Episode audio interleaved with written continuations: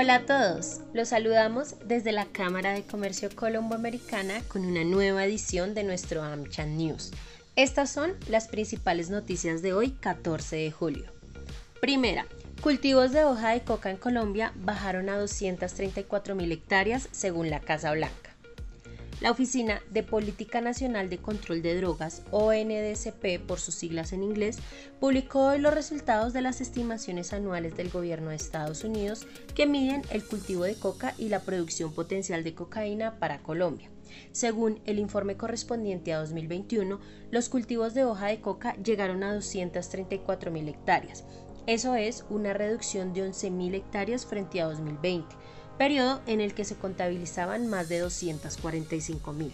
La noticia resulta relevante si se tiene en cuenta que venían creciendo los cultivos desde 2018 y más aún porque la producción de cocaína pasó en 2020 de 1.010 toneladas a 972 al cierre del año pasado. Segunda, BBVA Research estima que la economía colombiana crecerá 6,8% en 2022. El equipo de investigaciones económicas de BBVA Research presentó la actualización de sus proyecciones para lo que resta del año. Entre sus actualizaciones se elevó la proyección de crecimiento para la actividad económica colombiana a un 6,8%. Según destacaron los analistas del banco, en lo que resta del año continuará el dinamismo del consumo privado y también se verá un impulso en la inversión en maquinaria y equipo, lo que explica este resultado, pero también se prevé que en 2023 se dé una desaceleración saludable tras una menor dinámica del consumo privado, debido principalmente al alza de las tasas de interés. También se prevé para el próximo año una desaceleración del crecimiento del empleo, de la inversión y de las exportaciones, lo que llevará al PIB de 2023 a mostrar una expansión de 2% la economía colombiana ha tenido un muy buen eh, primera mitad del 2022 y este año crecerá un 6.8%. Para el año entrante estamos esperando una desaceleración saludable hacia el 2%.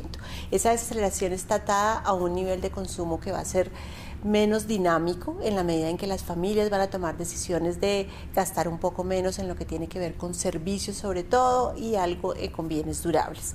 En términos de inversión, después de un gran año de inversión en maquinaria y equipo este año, estamos viendo una desaceleración de la maquinaria y del equipo, pero estamos viendo un sector construcción el año entrante con un comportamiento bueno en términos del cierre de los mercados, de todo lo que tiene que ver con los gobiernos locales y regionales.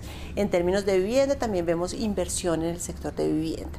En términos de exportaciones, vamos a ver unas exportaciones un poco menos dinámicas en el 23 relacionadas con la desaceleración mundial el Banco Central va a seguir subiendo sus tasas hasta el 9% y llegar a una política monetaria restrictiva ya eh, relativamente pronto. En términos de inflación, la inflación va a cerrar el año en 9.2% y el año entrante en 5%. Sigue siendo un reto la inflación y ahí estará el Banco Central revisando los temas. En términos del déficit en cuenta corriente, va a cerrarse un poco este año y el año entrante. Todo esto en una economía con grandes retos a nivel internacional, donde la inflación, el menor crecimiento y la política monetaria más restrictiva de los países desarrollados le pone retos a la economía colombiana.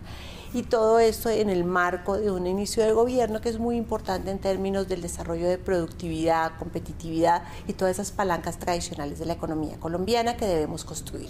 Tercera, precio del dólar sigue a la baja aunque se mantuvo arriba de 4.500. Este jueves el dólar en Colombia vivió su segunda jornada seguida con pérdidas. Eso sí, a pesar de la bajada en su precio, la divisa se mantuvo arriba de los 4.500 pesos. La divisa estadounidense arrancó la jornada con una pérdida leve y su precio de apertura fue de 4.550. Con el paso de las horas empezó a subir un poco y a las 9 de la mañana rondaba los 4.566 pesos con 95 centavos.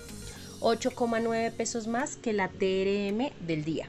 Al final terminó cediendo y su precio promedio de negociación final fue de 4.518 pesos con 84 centavos, 39,21 pesos debajo de la TRM del día. Durante la jornada, el valor máximo que logró la moneda fue de 4.583 pesos con 80 centavos, mientras que el mínimo fue de 4.483 pesos con 50 centavos. Cuarto, junto con Experis de Manpower Group, el próximo 26 de julio analizaremos las tendencias aceleradas y las necesidades renovadas en el mundo del trabajo en tecnologías de la información, en el marco de una sesión conjunta de nuestros comités TIC y laboral. Regístrese a esta charla virtual en www.amchamcolombia.co. Hasta la próxima.